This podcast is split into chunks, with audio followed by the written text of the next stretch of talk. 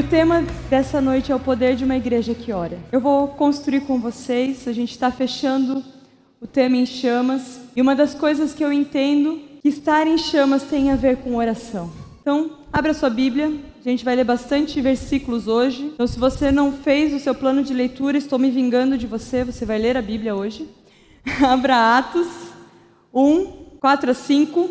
Esse texto é quando Jesus promete os seus discípulos que o Espírito Santo iria descer. E é engraçado porque isso acontece no meio de um jantar, onde eles estão juntos conversando, e de repente Jesus olha para eles e fala: Não saiam de Jerusalém, mas esperem pela promessa de meu Pai, da qual lhes falei, pois não batizou com águas, mas dentro de poucos dias vocês serão batizados com o Espírito Santo. A partir dali, em Atos 1,14 fala: todos eles se reuniam sempre em oração.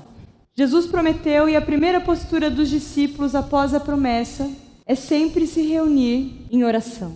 E daí em Atos 2, 2 a 4, que é um texto que a gente conhece muito, fala: de repente veio do céu um som, como de um vento muito forte, e encheu toda a casa na qual estavam assentados e viram que parecia línguas de fogo, que se separaram e pousaram sobre cada um deles, e todos ficaram cheios do Espírito Santo. E começaram a falar em outras línguas conforme o Espírito os capacitava. É interessante que esses discípulos, eles foram cheios do Espírito Santo em resposta de duas coisas. A primeira coisa que aconteceu foi a, a promessa de Jesus. A promessa de Deus. E a promessa que Jesus estava falando naquele texto está lá em Joel 2, 28 a 29. Eu falei que vocês vão ler a Bíblia hoje. E lá em Joel está falando assim, olha. E depois disso, em algumas versões está aí nos últimos dias, derramarei do meu espírito sobre todos os povos. Os seus filhos e as suas filhas profetizarão, os velhos terão sonhos, os jovens terão visões, e até sobre os servos e as servas derramarei o meu espírito naqueles dias. Então, o derramar do espírito no meio daquele povo veio por conta de uma promessa, o cumprimento de uma promessa. Foi a primeira resposta. E a segunda foi resposta de um povo que ora. A parte de Deus foi prometer, e aquele que promete é fiel para cumprir. E a parte dos discípulos foi orar. Dobrar os seus joelhos e orar para que a promessa se cumprisse. Em 2 Crônicas 7,14, fala que se o meu povo, que se chama pelo meu nome, se humilhar e orar, buscar a minha face, se afastar dos seus maus caminhos, dos céus o ouvirei, perdoarei o seu pecado e curarei a sua terra. Orar. Se o meu povo orar, eu virei dos céus e sararei a sua terra. Oração. Em Tiago 4, 2 e 3, fala: Vocês não têm porque não pedem. E quando pedem, não recebem, pois pedem por motivos errados para gastar em seus prazeres. E daí eu queria trabalhar sobre isso essa noite. Os motivos do por qual pedimos errado. Porque a gente não tem ou porque a gente não recebe. Muitas vezes porque não oramos e muitas vezes porque oramos por motivos egoístas. Então eu elenquei alguns pontos que eu queria mergulhar com vocês. Primeiro ponto que eu entendo que o pedir errado é porque nós não deixamos Jesus ter ação completa em nós. Nós não deixamos que ele ganhe forma em nós. Lá em Filipenses 2, 12 a 3, fala: Ponham em ação a salvação de vocês com temor e tremor, pois é Deus quem efetua em vocês tanto querer quanto realizar, de acordo com a boa vontade dele. Ponham em ação a salvação. É engraçado porque a gente vem aqui, maioria de vocês, eu creio que já fez isso, levantou a mão em uma oração e falou: Deus, a minha vida é tua. E daí depois disso a gente acha: bom, agora está tudo certo, eternidade garantida, bora continuar vivendo igual. Mas aqui Filipenses está falando: ponham em ação a salvação de vocês. Jesus ele não te salvou simplesmente para que você garanta a sua vida eterna. Jesus te salvou para te tornar santo. Então eu entendo que muitas vezes nós não recebemos ou pedimos errado porque a gente ainda não ganhou a forma dele. Porque conforme nós ganhamos a forma de quem Jesus é, ele opera em nós o querer e o realizar. É engraçado porque de vez em quando eu me pego nas minhas orações, quando eu estou orando por outra pessoa, e eu vejo eu realmente orando por outra pessoa, e nesse momento eu olho, meu, essa não sou eu, e não sou mesmo mas é porque Jesus está ganhando forma. Conforme nos aproximamos dele, nós começamos a desejar o que ele deseja. Nós começamos a amar o que ele ama. Sabe aquela frase, diga com quem você anda, eu direi quem és? Se você começa a andar com Jesus, de verdade, você começa a ganhar a forma dele. E você começa a amar as coisas que ele ama, você começa a desejar as coisas que ele deseja. E daí você começa a amar os seus irmãos, você começa a amar a noiva de Cristo e começa a orar por ela. Nosso coração é alinhado com dele, conforme nos permitimos ganhar a forma dele. Então pedimos errado. O primeiro ponto é porque a gente não deixa Jesus ter ação completa em nós. Nós apagamos a ação do Espírito Santo. O Espírito Santo foi enviado sobre mim e sobre você para nos ensinar todas as coisas para que a gente começasse a se tornar parecido com Jesus, para que se cumprisse o propósito eterno de Deus de pessoas semelhantes a Ele. Foi para isso que o Espírito Santo está em você? Quando a gente não está ganhando a forma de Jesus, significa que nós estamos apagando a ação do Espírito Santo. E ao apagar, não ganhamos a forma de Jesus. O segundo ponto, que eu entendo que nós pedimos errados, porque nós não estamos conectados com o céu. Nós estamos conectados com a terra, mas não com o céu. Em Mateus 16, 19 a 20, Jesus fala algo para Pedro que é incrível. Ele fala: Eu lhes darei as chaves do reino dos céus. O que você ligar na terra terá sido ligado nos céus, e o que você desligar na terra terá sido desligado no céu. É interessante porque a frase é: O que você ligar terá sido, ou seja, já foi ligado. Eu entendo que um dos nossos grandes problemas é que nós estamos conectados demais às coisas daqui. Tem aquele texto que fala: não ajuntem tesouros na terra, onde a traça e a ferrugem corroem, mas ajuntem seus tesouros no céu. O problema é que o nosso tesouro está aqui.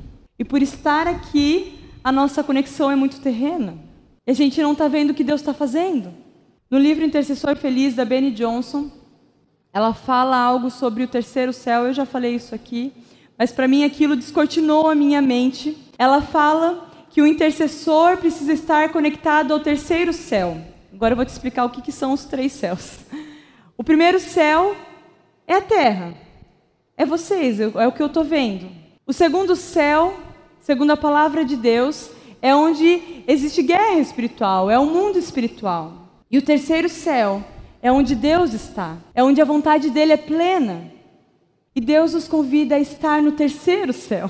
Muitas vezes pedimos errado, porque nós não estamos conectados ao terceiro céu. Porque nós estamos olhando para o que está acontecendo aqui, a gente olha as dificuldades, a gente olha o coronavírus, a gente olha o meu trabalho que não está dando certo, a gente olha o meu filho que eu não estou sabendo educar, ou então a gente vai para o segundo céu e a gente vê demônios fazendo a bagunça, mas a gente não está vendo a vontade de Deus.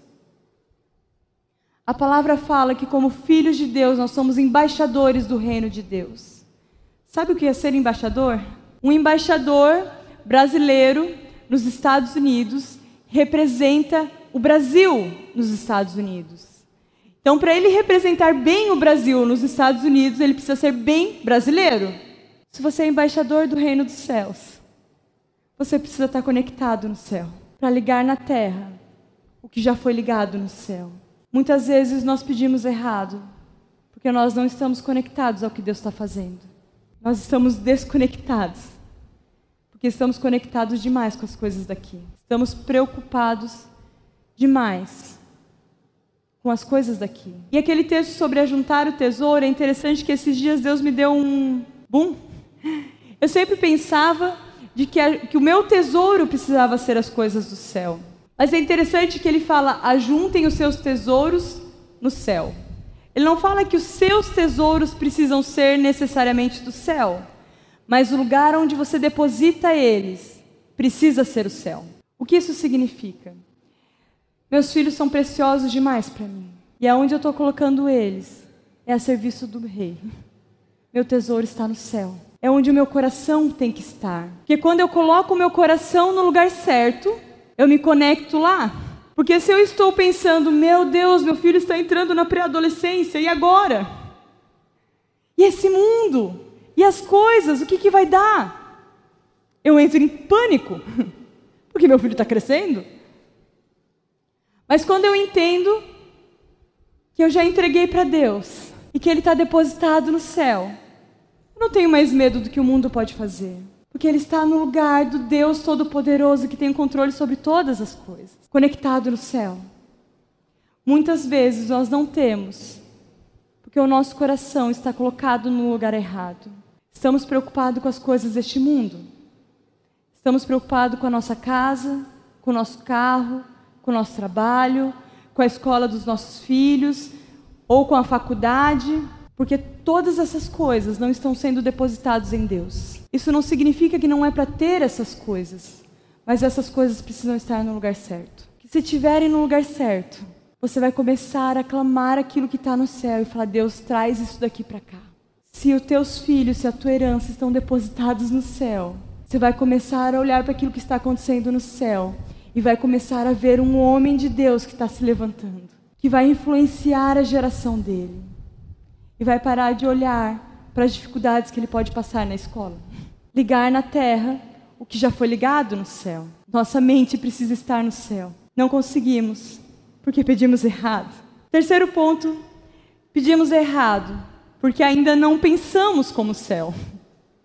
Porque a nossa mente ainda é daqui. Estamos tão influenciados com a cultura deste mundo que não pensamos conforme a mente de Deus. Em Romanos 12, 2 fala: Não se amoldem ao padrão deste mundo, mas transformem pela renovação da sua mente, para que sejam capazes de experimentar e comprovar a boa, agradável e perfeita vontade de Deus. Pensamentos do céu.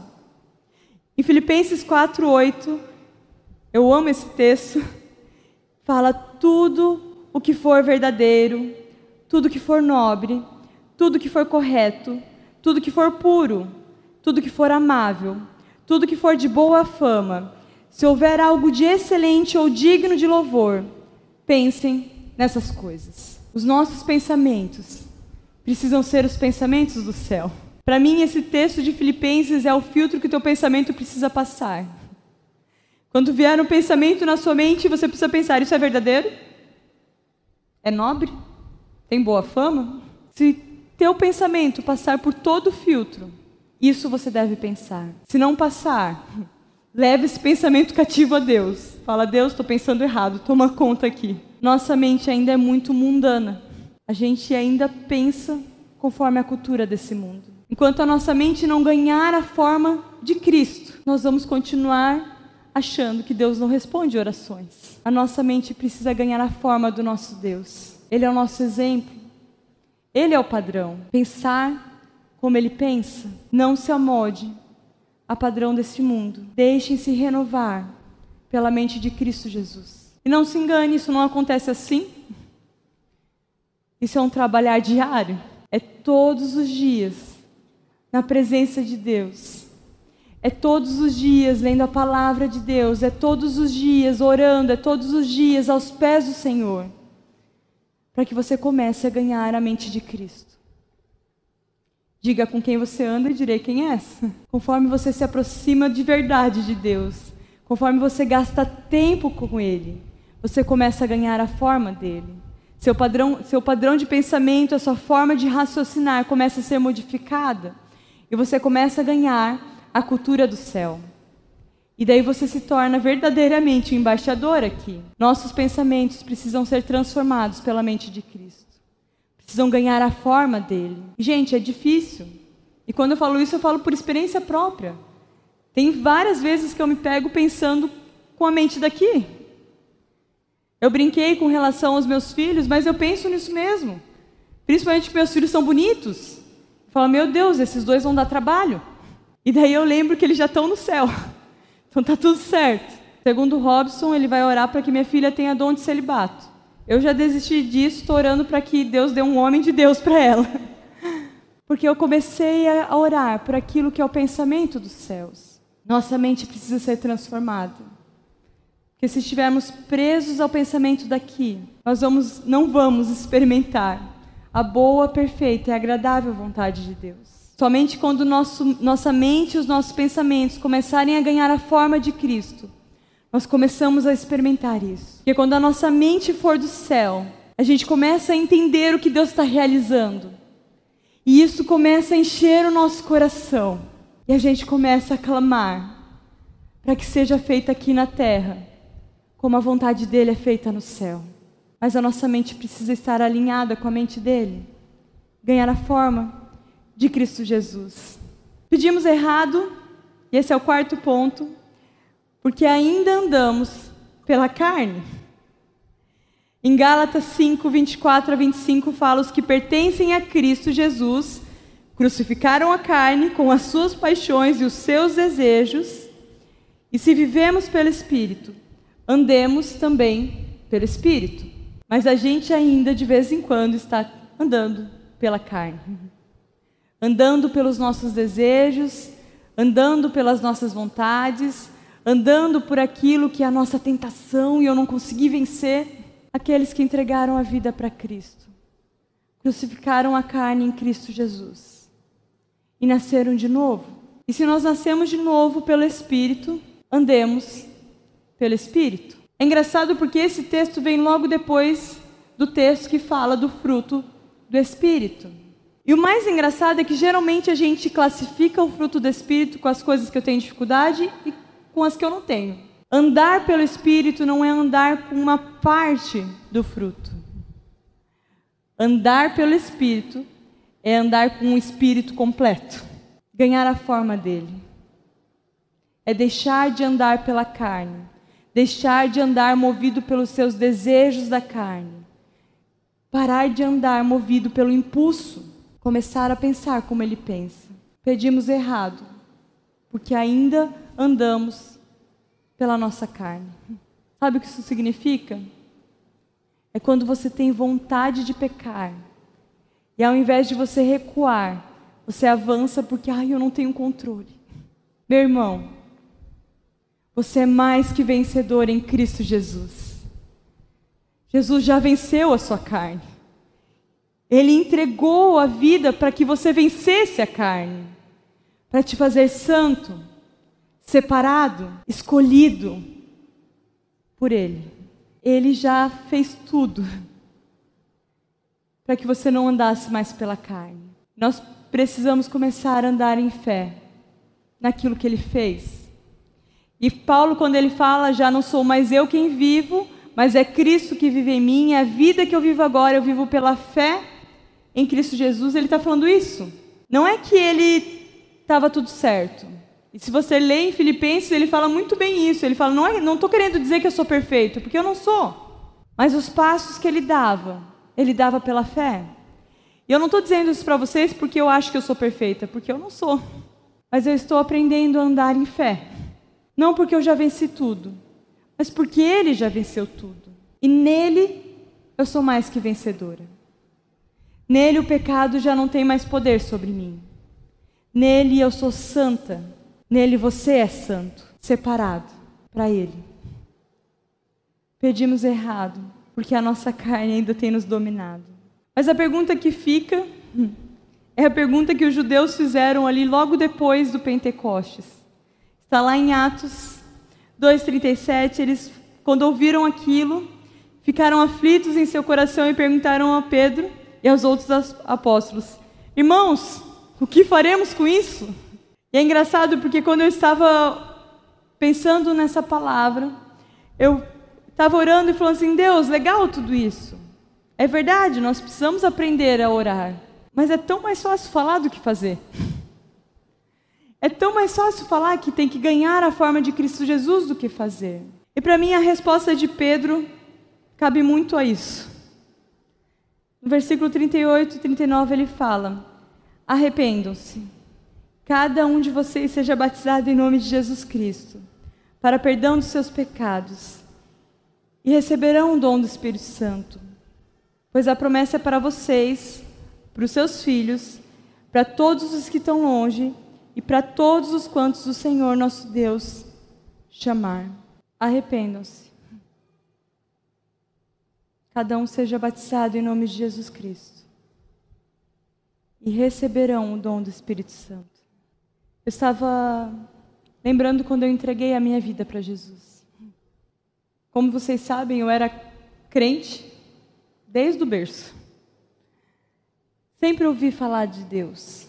Sabia que Ele era rei, sabia que Ele era soberano, morria de medo de queimar no fogo do inferno.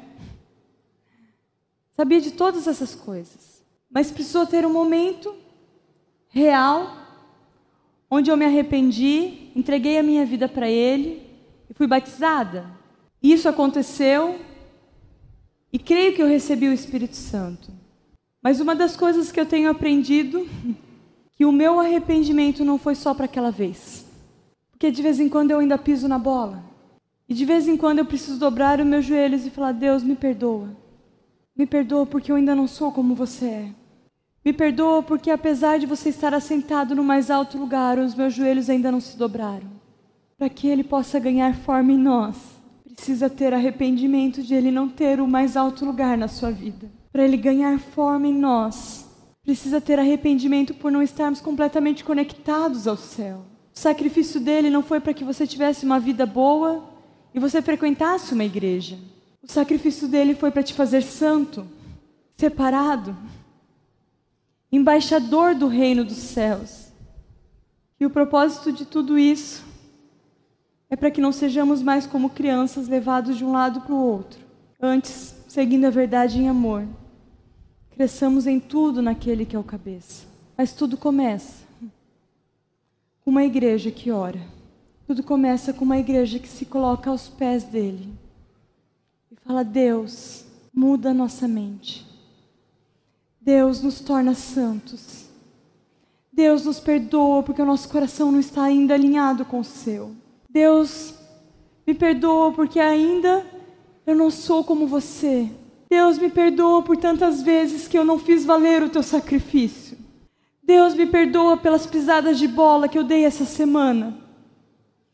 Deus me perdoa por eu ter se movido pela carne e não pelo teu espírito. Em Tiago 5,16, fala que a oração de um justo é poderosa e eficaz. Em 2 Coríntios 5,21 fala que Deus envia Jesus, aquele que não tinha pecado nenhum, para nos tornarmos justiça de Deus. Ele te fez justo. É engraçado porque a maioria da Bíblia eu entendo que quando Jesus fala, ele está falando pela fé. Porque quando eu olho para mim, eu não sou justa. Mas Deus me vê justa. E Tiago diz que a oração de um justo é poderosa e eficaz. Nós, como igreja, precisamos entender o poder de uma igreja que ora. Uma igreja que ora, que dobra os seus joelhos, pede pela misericórdia de Deus Deus vem dos céus e sara a nossa terra. Uma igreja que ora, move os céus. Uma igreja que ora, liga aqui na terra aquilo que já está ligado no céu.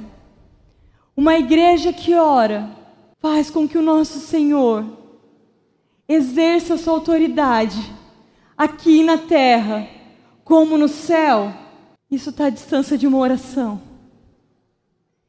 A minha mãe pregou hoje de manhã. Ela estava falando sobre uma das coisas que ela ficou indignada com o avivamento da Rua Azusa. Foi porque aqueles, aqueles caras oraram apenas dez dias e Deus derramou. Mas sabe por quê? E aqueles caras entenderam o poder de uma igreja que ora. Jesus falou que a casa dele seria chamada casa de oração. Uma igreja que ora. Eu acho que não tem outra forma de terminar esse tempo. Eu quero te convidar a orar. E daí eu quero te convidar ou a se ajoelhar, ou a se colocar em pé, mas eu quero te convidar a sair do teu lugar e começar a orar. Começa a pedir para que seja feita aqui na terra a vontade dele, como é feita no céu. Comece a pedir perdão pelos seus erros, perdão pelos seus pecados, perdão por aquilo que ainda está te afastando de fazer a vontade dele plena. Comece a se colocar na presença dele. Comece a pedir que os céus invadam esse lugar. Comece a pedir que os céus venham ganhar forma no nosso meio. Comece a orar. Abra os seus lábios e comece a orar. Comece a clamar pela presença de Deus. Comece a pedir que pela uma intervenção dos céus para que Ele venha fazer algo na nossa vida essa noite, para que Ele venha te transformar por completo, para que você pare de caminhar pela carne e comece a caminhar pelo Espírito dEle, para que você comece a ganhar a forma de Jesus, para que nos tornemos embaixadores de Cristo aqui, para que sejamos testemunhas dEle em Joinville, em Piraberaba, em Santa Catarina e até os confins da terra, para que nos tornemos a igreja que Ele chamou para que nos tornemos santos como Ele nos fez santos, para que começamos a ganhar a estatura de Cristo Jesus. Ora, começa a orar, abre a sua boca. Quando eu falo abra a sua boca, é abre a sua boca de verdade. Comece a clamar. Peça pela misericórdia de Deus. Peça que Ele venha sarar a nossa terra. E com isso eu não estou falando do corona, eu estou falando sobre sarar a nossa terra corrompida, perversa, corrupta dominada pelo maligno. Peça que a autoridade de Deus seja feita aqui na terra, que Ele comece a ganhar forma na nossa nação, que aquilo que Ele está fazendo no céu comece a ser feito aqui na terra, que a vontade dEle seja feita plena aqui. Comece a clamar por esse Deus, comece a clamar que o céu venha ganhar forma nesse lugar. Senhor Jesus, nós pedimos por a sua ação completa. Senhor, que a sua vontade seja feita aqui como ela é feita no céu. Senhor, alinha nossa mente com a sua mente. Senhor, nos torna essa igreja que entende, Senhor, o seu chamado, que entende, Senhor, o que o Senhor está fazendo. Senhor, que começamos a ver aquilo que o Senhor está fazendo aí no céu para ligar aqui na terra. Pai, nos torna semelhantes a Ti, nos faz ganhar a Sua forma, nos faz, Senhor, fazer conforme a Sua vontade, nos torna, Senhor, verdadeiros embaixadores aqui, verdadeiros embaixadores do Seu reino, pessoas que proclamam a Sua vontade em todos os cantos. Senhor, nos faça luz, Senhor, no mundo de trevas, nos faça brilhar a Sua luz num mundo cheio de trevas. Senhor, vem fazer algo no nosso país. Senhor, nós clamamos por uma intervenção do céu. Sara nossa terra. Sara nossa terra, Senhor. Pai, nos torne embaixadores do teu reino aqui, Senhor. Faça a tua vontade aqui como ela é feita no céu. Nos ensine, Senhor, a te amar acima de todas as coisas. Nos ensine a amar ao nosso próximo, Senhor, como a nós mesmos. Senhor, nos dê um amor como o Senhor ama. Nos dê um coração como o teu. Planta em nosso coração compaixão pelo teu povo, compaixão pela tua igreja, compaixão pelos perdidos. Ó oh, Senhor, alinha nossa mente com a sua mente. Transforma nossa mente na medida de quem tu és, Senhor. Nos ensina a orar. Nos ensina a dobrar os nossos joelhos diante de Ti todos os dias nos ensine a estar constantemente na tua presença. Nos torna essa igreja que ora, Senhor. Nos faz entender o poder da oração, Pai. Em teu nome. Amém. A oração não é só para esse momento. constantemente na presença dEle, todo o tempo, tempo todo. A oração de um justo é poderosa e eficaz para trazer o céu na terra, para que a vontade dele seja feita aqui como ela é